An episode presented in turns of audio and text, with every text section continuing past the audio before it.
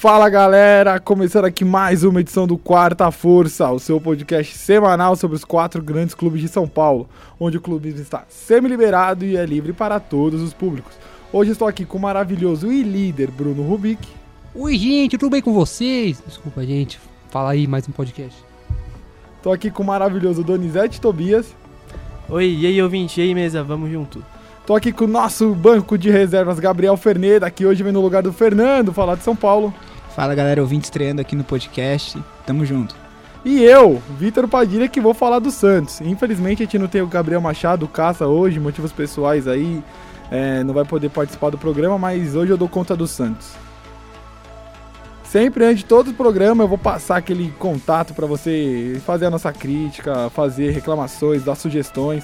Entre em contato com a gente pelo nosso e-mail, contato quartaforca.gmail.com, pelo Twitter, arroba forcaquarta e pelo Instagram, arroba instaforcaquarta.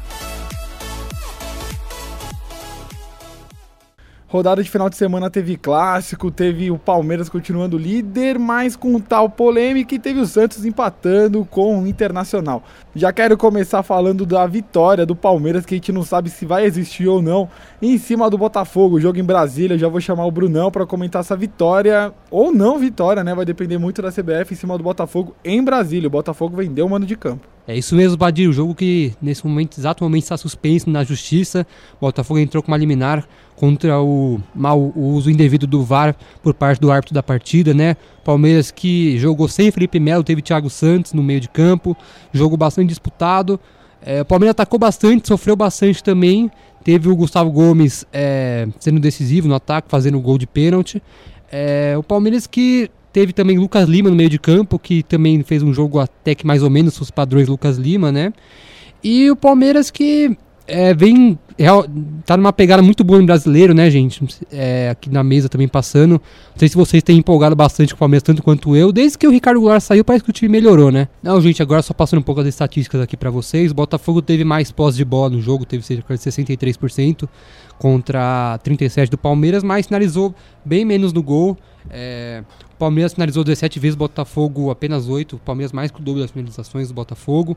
É, a defesa também segura do Palmeiras, também Gustavo Gomes e Antônio Carlos bem lá atrás, os laterais, Marcos Rocha também. O Palmeiras que é impressionante, né? Desde que o Ricardo Goulart saiu, o time dificilmente consegue colocar uma crise no Palmeiras. O Palmeiras que vem sido bastante regular nos últimos jogos, jogando bem e empolgando a torcida. O cara ainda não tirou o Ricardo Goulart da cabeça, o cara tá, já virou chinês, né? Já se naturalizou lá chinês. Mas assim, o jogo, mais uma vez, estou eu aqui falando de arbitragem. A gente fala de arbitragem todo jogo, agora a arbitragem pode até cancelar um jogo. Assim, eu prefiro que use de forma indevida, entre aspas, e corrija o que estava o que tava errado virar certo, que para mim foi pênalti, do que passar batido. E eu também não acho que passou assim pra caramba. Às vezes o jogador já tá ligado que o juiz vai ver o, o VAR e bate rápido a falta. Tudo bem, ele autorizou. Mas não foi aquele, nossa, teve jogadas e jogadas depois. Não, eu acho que dá para relevar. E se eu fosse o Botafogo, eu pediria para já cancelar esse.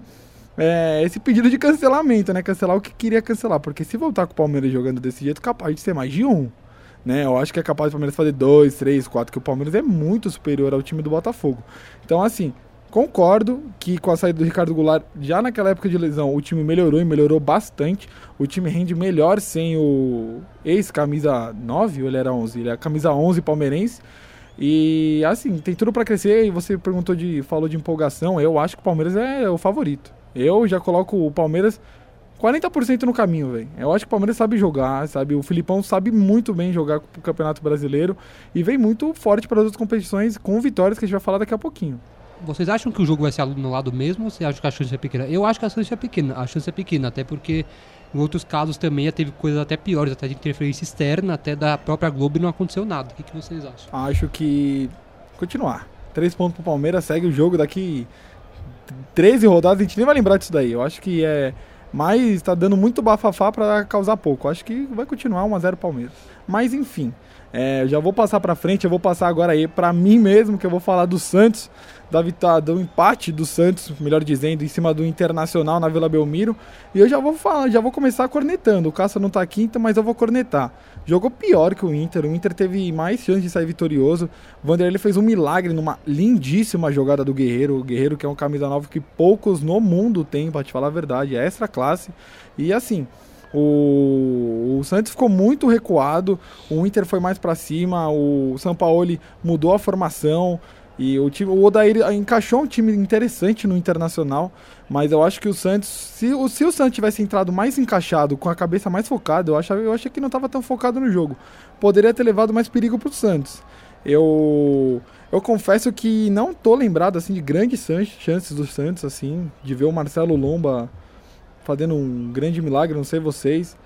O Marcelo, o Marcelo Lomba fez algumas intervenções, mas não foi um milagre que nem o Vanderlei fez, por exemplo o Santos poderia ter rendido mais, mas, mas se safou de, de uma derrota, assim. Eu acho que é um ponto para comemorar.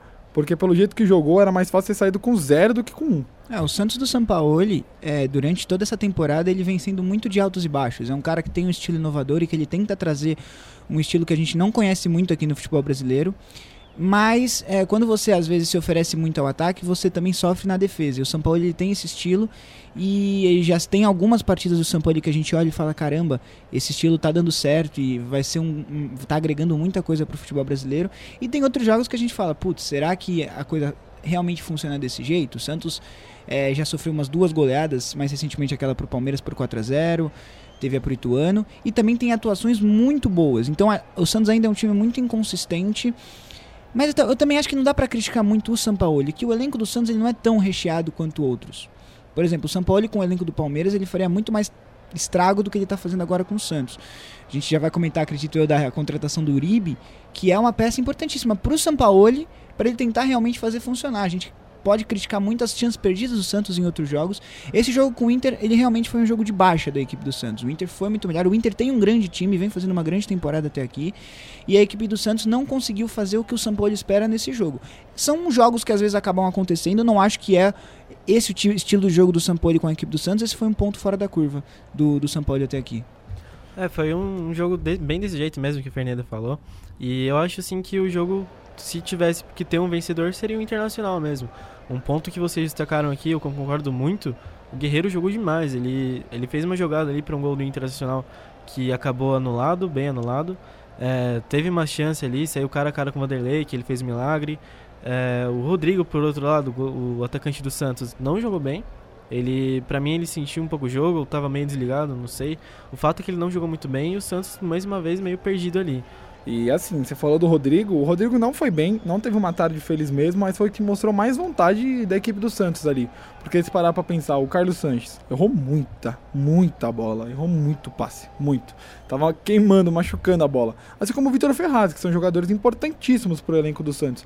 O melhor em campo do Santos foi o Vanderlei, que já, já falei agora, né, esse é milagre que fez em cima do, do, do chute do Guerreiro. Então assim, o São Paulo foi o que o Fernando falou. Ele, ele tem um time muito ofensivo, com peças pouco. que tem não muita qualidade, né? Tem ali o Sanches, que tem bastante qualidade, mas do meio para frente eu não vejo tantas peças assim de qualidade. Agora com o 9 que o Fernando comentou que a gente vai falar mais daqui a pouquinho, pode mudar. E eu vejo com bastante felicidade a entrada do Uribe no elenco do Santos. Eu acho que tem tudo para encaixar.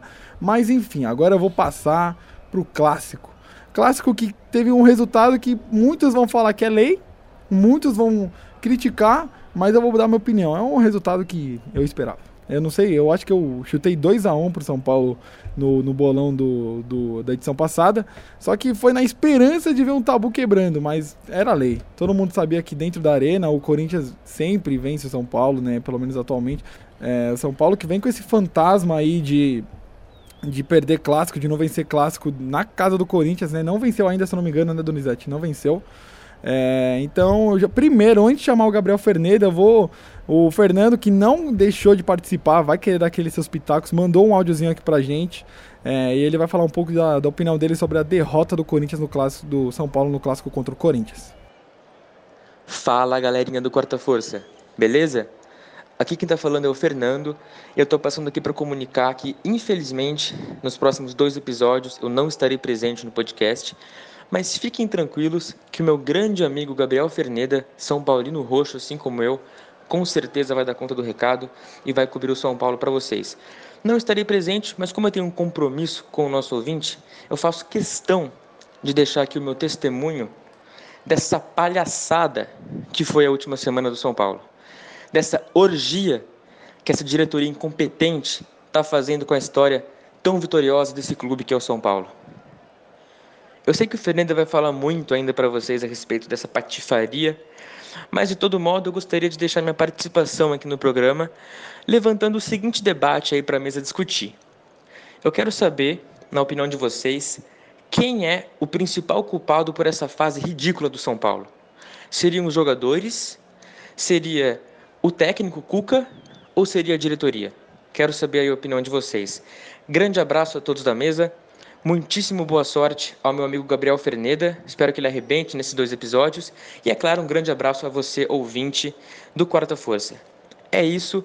Fiquem com Deus e hashtag Fora Leco. É isso aí, o Fernando que veio, não falou nem muito do jogo, né? Veio falando nossa, jogando pedradas na diretoria ali, mais no extra-campo, jogando pedradas no técnico Cuca. Eu vou pedir para te responder aqui, essas perguntas do Fernando daqui a pouquinho, tá? Eu quero falar agora do jogo, eu quero que o Gabriel Ferneda, se ele tiver aí farpa, já aproveita esse momento aí do Fernando e joga tudo na mesa. Já joga na mesa o que, que você viu dessa atuação patética do São Paulo contra o Corinthians. Ah, como você mesmo disse, Padilha, foi o esperado, foi o que o São Paulo vem fazendo em Itaquera. São 12 jogos, 3 empates, 9 derrotas. É clássico, é clássico. Tem a rivalidade, tem a rivalidade. O jogo é na casa do adversário, é claro que é difícil jogar lá. Mas não justifica você ficar 12 jogos sem ganhar do seu rival lá desde que, a, que o estádio foi aberto. E não é só perder, é perder e acumular vexames. E a gente vai sempre lembrar do 6 a 1 que foi o jogo do título do Corinthians. E esse resultado vem sendo comum, vem se tornando normal. Final do Campeonato Paulista, vitória do Corinthians por 2 a 1 lá. Pode ter sido um jogo apertado, pode ter sido, mas no final das contas quem ganhou foi o Corinthians. E ontem foi, e ontem não, foi a mesma coisa nessa partida pelo Campeonato Brasileiro. Corinthians ganha por 1 a 0 gol chorado do Pedrinho, chute de fora da área, a bola acabou desviando. Tem falta de sorte? Tem a falta de sorte. Mas um gol no começo do jogo, 1 a 0 O que, que você espera do time visitante? Por mais que jogue como visitante, mas seja um time grande, um time do tamanho do São Paulo. Vamos atacar, vamos tentar fazer o gol, vamos tentar empatar, tentar virar esse jogo. E se você observar o restante do jogo, parece que estava 0 a 0 ou até parece que o São Paulo estava ganhando. Porque não criou chances. Então, é até difícil de você explicar o que está acontecendo com esse time do São Paulo. É, por todas as peças, o melhor em campo do São Paulo foi o Thiago Volpe, que não teve culpa no gol e que fez uma baita de uma defesa no último lance do jogo, praticamente, que mataria o jogo, que faria o segundo gol do Corinthians, o gol do Gustavo. É, então é um time que tem uma defesa até que consistente, tem até a sua qualidade, mas que do meio para frente não tá fazendo absolutamente nada. Tomou o primeiro gol do Corinthians, foi azar? Foi. Mas depois não fez mais nada para tentar, pelo menos, empatar o jogo. A gente não, lem não lembra de nenhuma grande oportunidade que a equipe teve. Então é, é deprimente o que foi o São Paulo no Clássico, o que foi o São Paulo depois no jogo contra o Bahia. A torcida não fica. Não vou nem falar que a torcida do São Paulo tá brava com o time. Eu acho que tá chateada e desesperançosa, porque é um filme que, que vai se repetindo. Quer dizer, a gente está falando disso agora em 2019, mas isso aconteceu no ano passado, aconteceu em 2017, em 2016, em 2015, e está se repetindo. E enquanto isso, São Paulo vai ficando para trás, longe de disputar títulos, vendo Corinthians, Palmeiras e Santos disputarem campeonatos importantes. O, o efeito que o São Paulo recebeu do, do, primeiro gol foi totalmente ao contrário né, do que você falou. Tomou o gol, ficou, ficou assim, apático, né? Resolveu não, não atacar. Foi o que você falou. Parecia que o São Paulo estava ganhando. O São Paulo que pouco produziu, né? Então, eu concordo. Eu acho que o momento passa mais por extra-campo do que pelo próprio campo. Às vezes pode até chegar no banco ali. Não acho, colocando claro, não acho que é questão de demitir o técnico Cuca. Eu acho que é questão de ter uma conversa séria. O elenco do São Paulo é bom. O São Paulo tem, se a gente for falar do meio para frente, o São Paulo tem, tem Tietê, o São Paulo tem Hernanes, o São Paulo tem Pato, o Pablo vai voltar ainda, o Rojas vai voltar ainda. Quer dizer, é um time. Não tem a, a variedade de opções do Palmeiras? Não tem essa variedade. Mas tem opções, tem, tem peça, tem de onde tirar. O São Paulo tem muito mais de onde tirar do que o Santos, que a gente já vinha comentando. O São Paulo tem muito menos com o que fazer do que o Cuca. O problema do São Paulo nunca foi jogador. E nunca foi a qualidade que tinha nesse elenco. Nos últimos anos, o São Paulo sempre teve alguns jogadores que tinham qualidade acima da média que a gente tem aqui no futebol brasileiro. O problema do São Paulo é outro. E é um, Paulo, e é um problema que vem se estendendo muito E, e a gente não sabe, o São Paulino não sabe até onde vai. E se você me perguntar ah, quando que o São Paulo vê, vo, espera voltar a ver um título, eu acho que não está próximo. Eu acho que está muito longe, porque o que você mais precisa fazer num time de futebol, que é ter um entrosamento dentro e fora de campo, o São Paulo não está tendo. As opções você até tem, mas o resto não tem nada. É, já da minha parte aqui não tenho nada que reclamar do meu time, porque mais uma vez o Carilli foi o Carilli, teve aquele resultadismo que eu cravei aqui no bolão, acertei de novo um São Corinthians e São Paulo na Arena. 1 a 0 sem, sem surpresas, com, com muito bem normal mesmo esse resultado assim, já esperado ali do previsto. É, gostei da escalação, gostei dos jogadores, todos focados, dando a vida em campo, jogando como se fosse uma final. E é isso que a gente espera dessa camisa, né? Os jogadores com muita raça, gostei bastante. O Pedrinho ali no começo achando aquele gol, um Corinthians no, no primeiro, nos minutos iniciais dando aquela pressão no São Paulo. É, acabou que o, no chute do Pedrinho a bola desviou, acho que no Arboleda, se não me engano e enganou ali o Thiago Volpe, resultando no primeiro gol do Corinthians. E logo após isso, eu achei muito curioso que o Corinthians continuou em cima. O São Paulo, claro, que não fez por dificuldade, não, não conseguiu dificultar essa atitude do Corinthians, mas mesmo após o primeiro gol, o Corinthians esteve mais perto de fazer o segundo gol ali. No primeiro tempo, no, no segundo tempo também, continuou um pouquinho em cima, dando mais espaços, claro, porque isso é normal, os jogadores cansarem também. Mas foi isso. Queria destacar aqui também a chapelaria do Avelar ali, que ele abriu, não sei se vocês viram. Abriu uma chapelaria ali em Itaquera, ali no, no menino Igor Vinícius, que, que, já subiu tomando dois chapéus do, do grande lateral esquerdo. Eu fiquei sabendo que vai abrir um, uma franquia ali perto do Morumbi também, eu acho, né? Vai ter uma loja ali, Avelar, Chapéu, Chapéus Avelar, sei Isso, lá. vai ter, vai ter. O, já, a gente já tem o primeiro sócio, que é o Igor Vinícius ali, o lateral de São Paulo. Também queria destacar aqui é, o Pedrinho, aquele, o melhor momento do jogo, facilmente, o Pato ali. Pato tentando crescer em cima do Pedrinho, Pedrinho recuperando a bola, deixando o Pato no chão, deixando ele sentado depois. Pato perdidaço. Que delícia ver o Pato desse jeito. Olha só, meu coração corintiano aqui. Ficou quentinho vendo esse lance, vibrei muito. E no final eu queria só completar essa, essa começo de, de fala do Ferneda, que ele falou do, do São Paulo em Itaquera. E a gente tem massas bem, bem curiosas que cabe nesse momento, que é a do Love. Ele falando não foi pra provocar, não foi pra, para sobressair assim no adversário, mas foi uma constatação mesmo que ele falou a seguinte frase: O São Paulo não sabe jogar contra a gente aqui na arena. E o que eu acho que não foi uma provocação, foi apenas uma constatação, uma constatação e é uma verdade, que o São Paulo não sabe jogar ali. E isso já vem de tempos já, como o Fernanda falou. Então, sem muitos segredos do jogo, Corinthians bem, jogando bem, vencendo, vencendo sem segredos Carilho em clássicos. Agora, não deixando de lado a participação do nosso setorista maravilhoso Fernando, eu quero a resposta de cada um daqui. De quem é a culpa dessa bagunça do São Paulo? Eu já vou deixar a minha. Diretoria. É, eu sou desses fora Leco, eu sou fora Raí. Já vou deixando aqui claro, com diretoria patética a gente não se brinca, a gente tira. É, na minha opinião, tem a diretoria assim, o Leco talvez para mim é o principal culpado, só que eu também eu sinto talvez um pouco de displicência dos jogadores também um pouco dentro de campo. O Cuca também chegou agora, não deu tanto tempo para ele motivar os jogadores, né? Teve um bom resultado no Paulista, né? Conseguiu ganhar, é, se classificar contra o Palmeiras, né? Que era um, um adversário que o São Paulo tinha bastante dificuldade há vários anos. Vários anos não, desculpa. Há muitos jogos. Mas eu acho que a culpa maior da diretoria e um pouco dos jogadores. Do Cuca acho que não ainda, porque o Cuca chegou recentemente. Eu acho que a principal culpa e a única culpa é da diretoria. É, o São Paulo já está no mandato do Leco, em meio do Aidar ali, e todos esses, esses, esses, mandatos estão resultando nessa, nessa crise no São Paulo, que não é de agora. Ficou perto de cair em 2013 ali, teve aquela briga, a torcida foi brilhante, em 2017 de novo, e aí faz planejamento, não cumpre o planejamento, manda técnico embora, quer que seja campeão logo depressa, é, de jogadores que, enfim, sai contratando sem planejamento também. Então passa muito por isso. A torcida vem sendo, acho que, espetacular nesse momento do São Paulo. Acho que é bom a gente falar isso porque em 2017 teve uma presença muito forte. Esse ano vem aguentando esse time que, pra mim, que não sou São Paulino, acho patético o que estão fazendo com o São Paulo, com o meu rival, porque é uma camisa muito pesada. Uma das camisas mais, pesa mais pesadas do, do futebol brasileiro e do futebol sul-americano.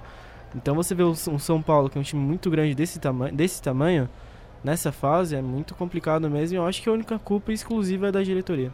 É, a diretoria e com ênfase no Leco. O Raí ele tem a participação dele, mas de qualquer forma o Raí ele chegou no São Paulo ah, mais recentemente.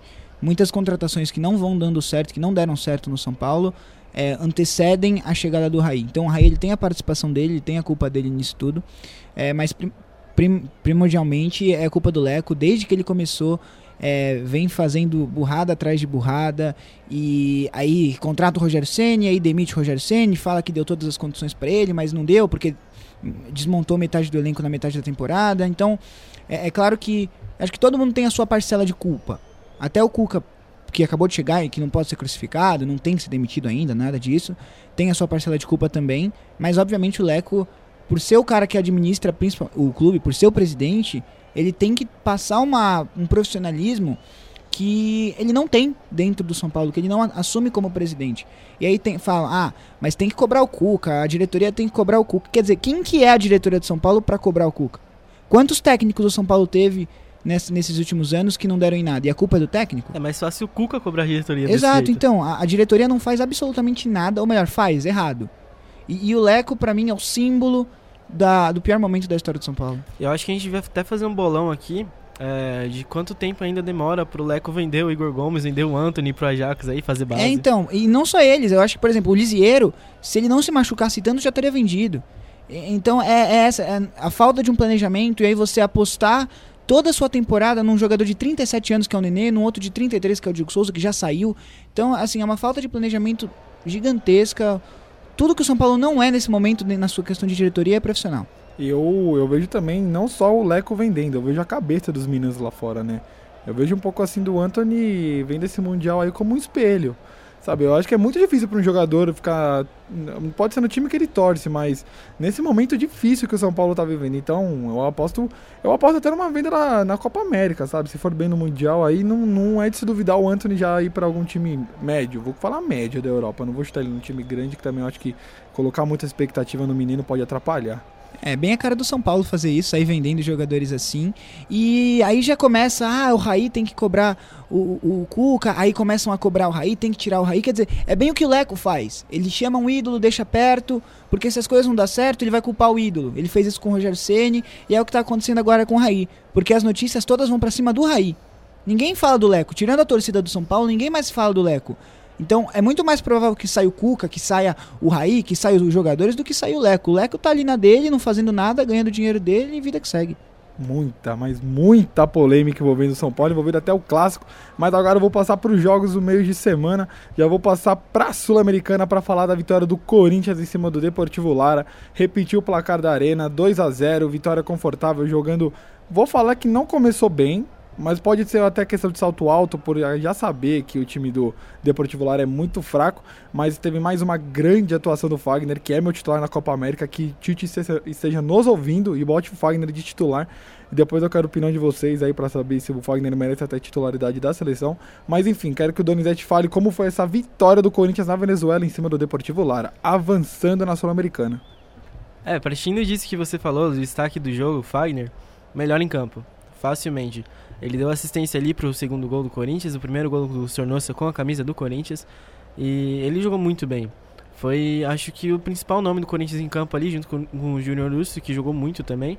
Corinthians que começou o jogo bem recuado, é, com regulamento ali debaixo do braço, parece. O Corinthians tomando uma pressão inicial do Deportivo Lara, mas nada muito sério assim, nada que a gente corresse um perigo eminente de perder a vaga. É claro que é muito preocupante ver o Corinthians entrando desse jeito. Talvez fosse o caso mesmo de, de ter entrado ali de salto alto. Talvez tenha sido mesmo o caso de, de ter entrado de salto alto na partida.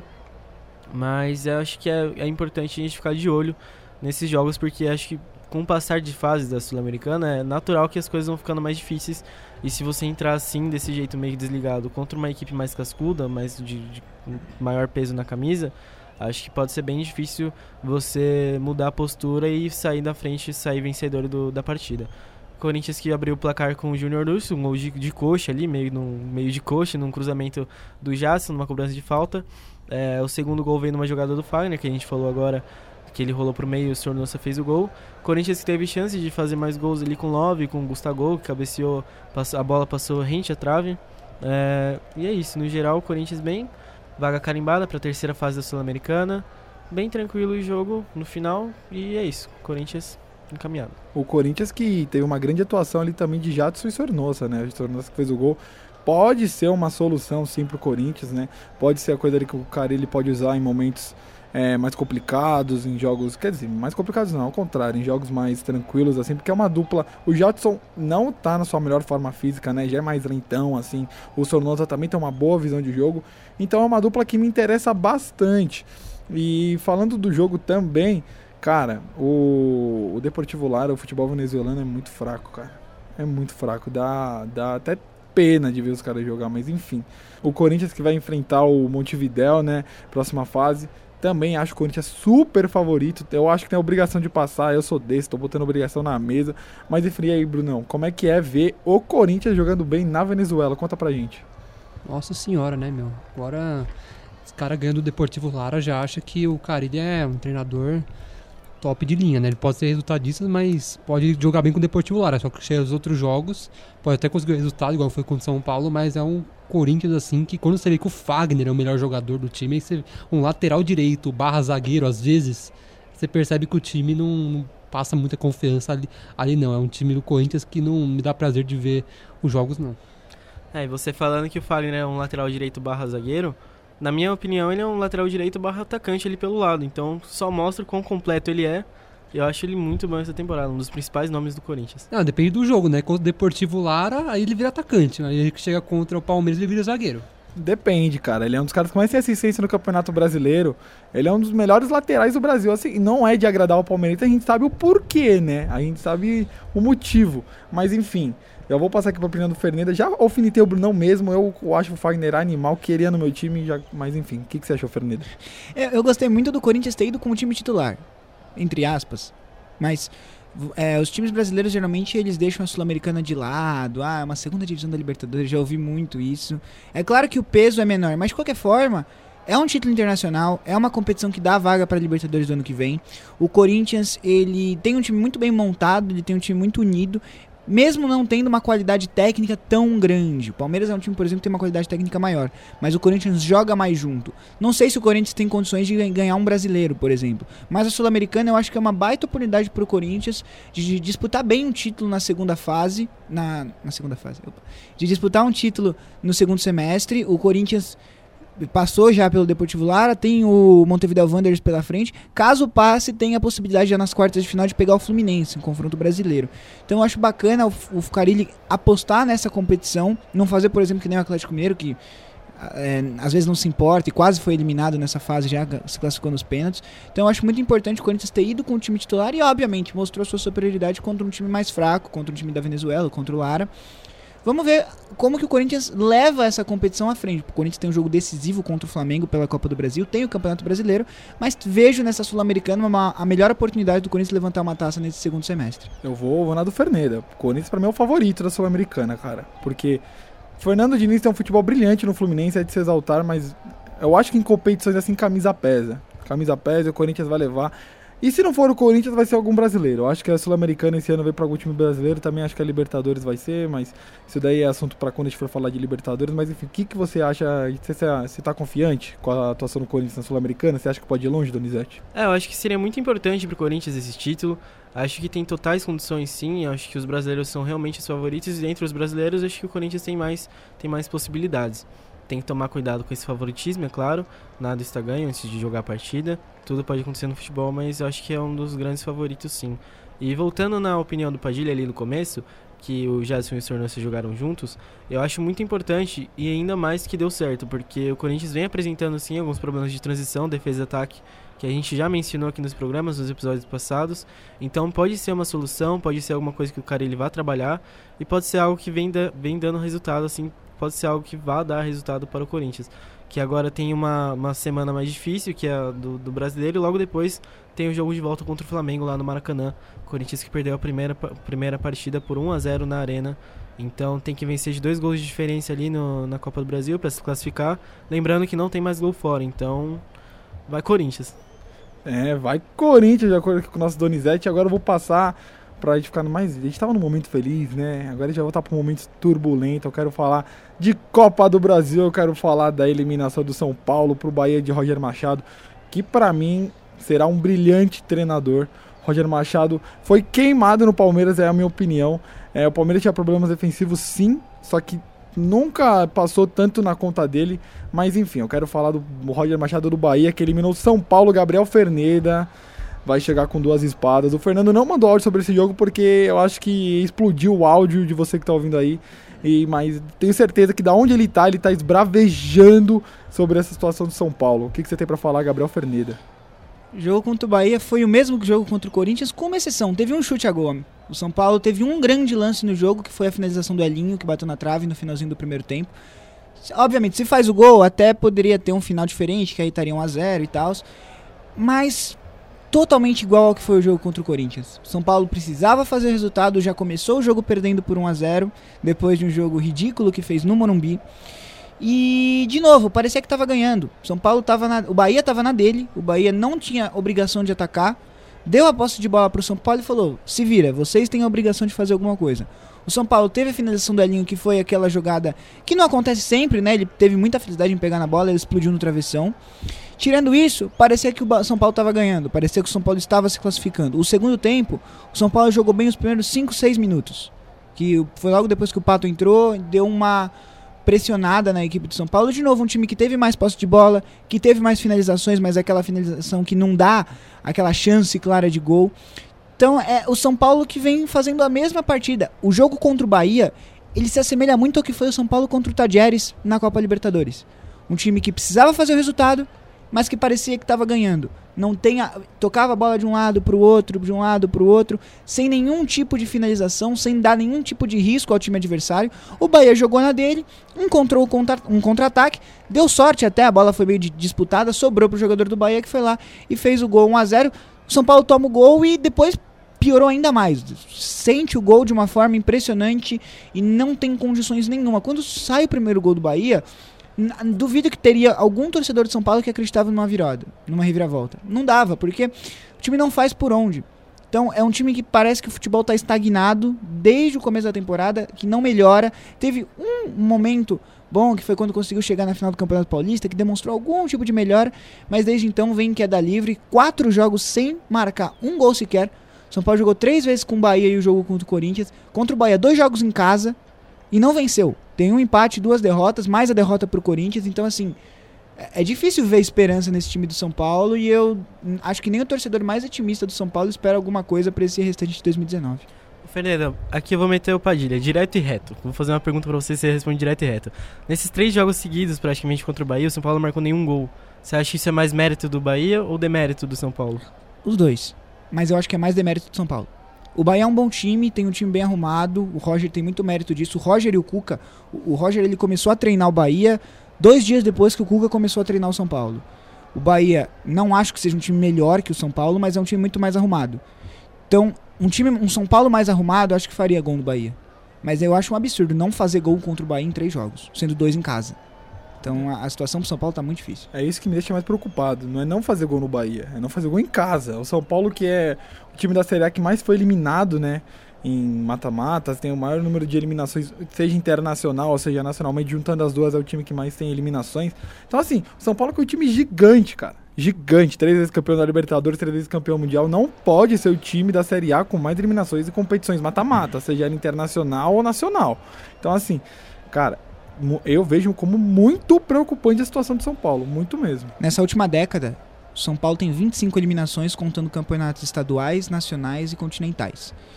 Agora a gente vai falar da vitória do Verdão em cima do Sampaio Correia. O Verdão que em ritmo de treino fez 2 a 0 no Sampaio Correia, nem precisou jogar bola, jogou feio. O Filipão já admitiu, eu prefiro a vitória do que jogar bonito. Passou com tranquilidade, 3 a 0 no agregado. Teve gol do Mike, teve gol do Zé Rafael, Zé Rakitic para muita gente. Mas enfim, Brunão, quero que você fale um pouquinho do jogo e dessa classificação tranquilíssima do Palmeiras na Copa do Brasil. Eu vou tentar não me alongar muito, né, porque o podcast está um pouco longo, mas eu queria falar, deixar um detalhe bem importante, que o meu, hoje eu conversei com meu pai e com um amigo meu, os dois são palmeirenses fanáticos, e os dois dormiram no segundo tempo do Palmeiras. Não aguentaram ver o Palmeiras no segundo tempo, tava dando dó, eu aguentei, não sei como ver aquele jogo.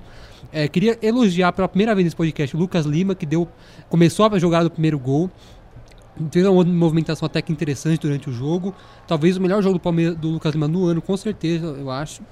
E o Palmeiras que vem não dava para para esperar menos do que isso contra o Sampaio Corrêa, que é uma equipe muito inferior tecnicamente, que teve problema, inclusive, quando veio para São Paulo, né? Teve que pegar um voo lá duas da manhã. Foi um jogo bem sonolento, mas que conseguiu o resultado, isso que precisava. O Allianz Parque que não estava não tava tão cheio, né? Também nem precisava, não era um jogo tão importante.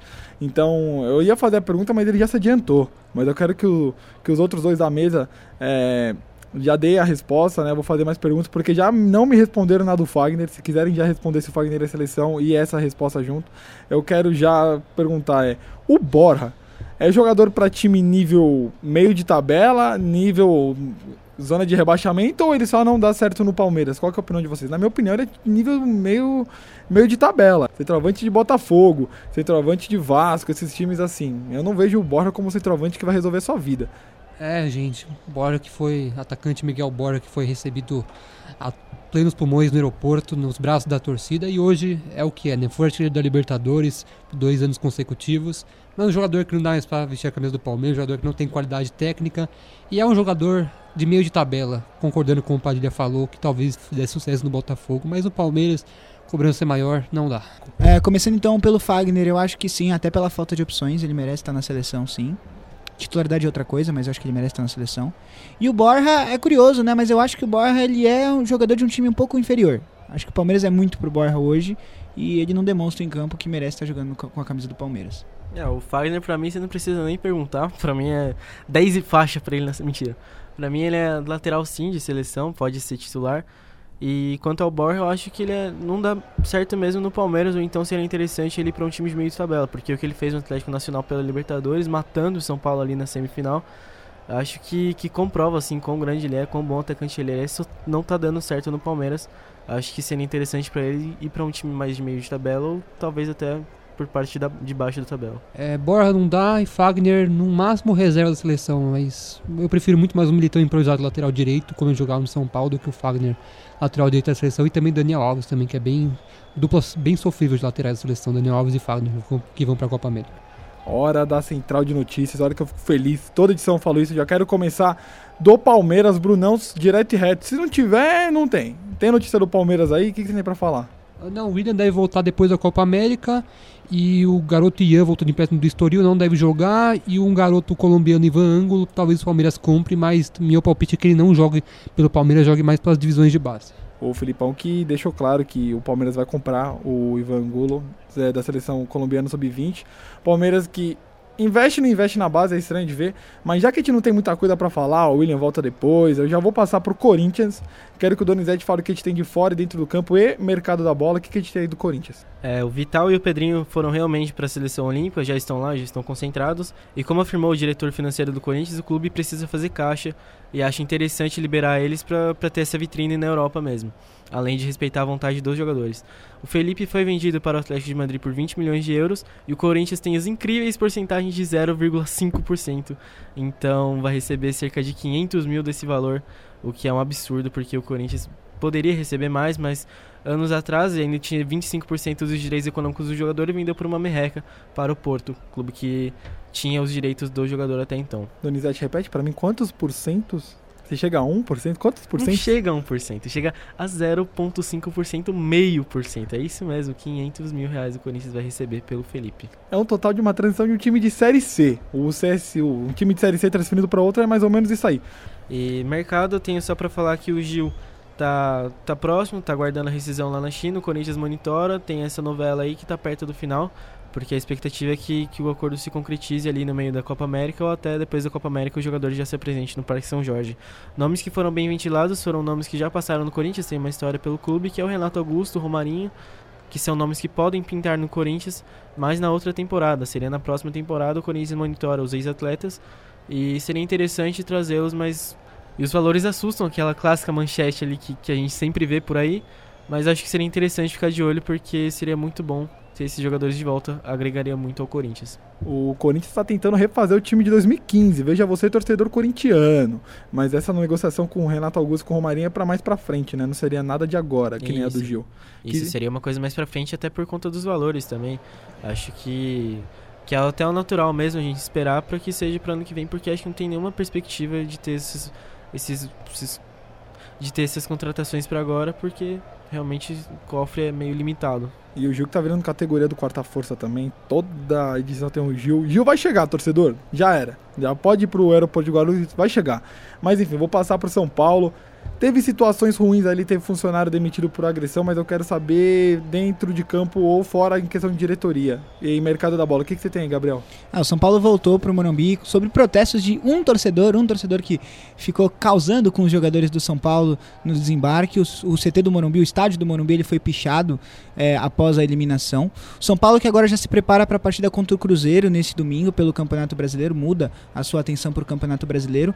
Um desfalque já está garantido, o Everton, ponto esquerdo, não vai poder jogar isso porque ele se machucou na partida contra o Bahia, é desfalque. E o São Paulo continua no mercado, a bola da vez continua sendo o Juan de Neno, jogador do Deportivo Cali, centroavante. O São Paulo vem reclamando bastante da ausência de centroavantes desde a lesão do atacante Pablo, então a expectativa do São Paulo é essa contratação. E não era para ser diferente, os bastidores do São Paulo continuam muito complicados. É, uma parte da, do, dos conselheiros da equipe do São Paulo que antes apoiavam o Raí já começam a ver o futuro dele no São Paulo em dúvidas, mas o Leco disse, o presidente Leco falou que não vai mudar ninguém da direção, pelo menos no momento. São Paulo num clima bem estranho para enfrentar, enfrentar a equipe do Cruzeiro nesse próximo domingo. Passando para as notícias do Santos comigo mesmo. É, o Gabriel, o Caça, que mandou pra gente aqui as notícias, né? Não quis ficar de fora de jeito nenhum. Entrou em contato aqui, já deixou todas as notícias. O Santos, que nessa semana apresentou né, o seu novo atacante, Fernando Uribe, vem de, com contrato definitivo nessa transição entre Santos e Flamengo. Já pode estrear no domingo contra o Ceará, junto com o reforço Marinho, que veio na transição, do Grêmio, que envolveu o David Braz para lá e Marinho para cá. Os dois já estão regularizados no bid como atletas do Santos e podem estrear no jogo contra o Ceará. Não sei o que vocês acham, vocês acham que são bons reforços? Eu queria já passar a pergunta para a mesa para depois dar o resto. É, Uribe e Marinho darão certo com a camisa do Santos? Ah, eu gosto bastante da contratação. O Santos precisava de um centroavante. O Sampoli pediu um centroavante desesperado para a diretoria. Eu acho que o Uribe chega para ser o cara do Sampoli nessa posição. Eu acho que tem muito futuro. Tanto ele quanto o Marinho, eu acho que eles têm como se encaixar bem nesse time. Concordo totalmente com o Fernando aqui na bancada. O Marinho e o Uribe, acho que eles têm a cara do Santos, tem o DNA ofensivo do Santos e acho que tem tudo para dar certo ali no comando do São Paulo. O Uribe que sabe fazer uma casquinha, né? Sabe segurar a bola na frente, acho que pode dar certo no Peixão, sim. Marinho, que é um jogador que não foi bem no Cruzeiro, não foi bem no Grêmio, é um jogador que eu não confio muito, gente. Eu acho que um jogador que não deu certo na China também, então não tenho muita expectativa com ele no Santos. O Uribe que assina até junho de 2022, né? O Santos teve ali a quitação da dívida da negociação do Bruno Henrique. Foi um negócio bem interessante feito pelo Pérez, né? A torcida não é tão fã, mas foi um negócio que eu achei, no, eu achei bem interessante. É, ele já, como já falei, já pode estrear o contrato até junho de 2022. E o Santos também, ó, vejam só, o rei das pedaladas tava dando, tava dando pedaladas no, em Santos você achar que é na Vila Belmiro, não é. Ele tava andando de bicicleta no estilo Sampaoli por Santos. Acho que vai ter torcedor do Santos pedindo pra ele ficar. Eu não sei que o Caça. Eu acho que o Caça pediria pra ele ficar. É, eu acho que o Marinho não é tão substituto do Rodrigo que nem seria o Robinho. Mas enfim. O Santos que também tem dois desfalques por causa da Copa América, vai perder é o Cueva e vai perder o Delis Gonzalez. Vai ter torcedor também falando que o Cueva é reforço, fora, eu tenho certeza, e o Cássio é um deles. O Santos também tá com uma polêmicazinha ali com, com o Felipe Cardoso, né? O Felipe Cardoso que se recusou a jogar no time de aspirantes do Santos. O Santos ainda estuda dar uma punição, ainda não saiu nenhum, nenhum comunicado. Mas enfim, o jogador que vai entrando em polêmica em vez de jogar e meio que fazer uma vitrine, né, e sair, já que não está tão satisfeito. Não, vai, vai criando polêmica e vai transformando a carreira, jogando a carreira fora. Eu acho que isso é jogar a carreira fora, cara.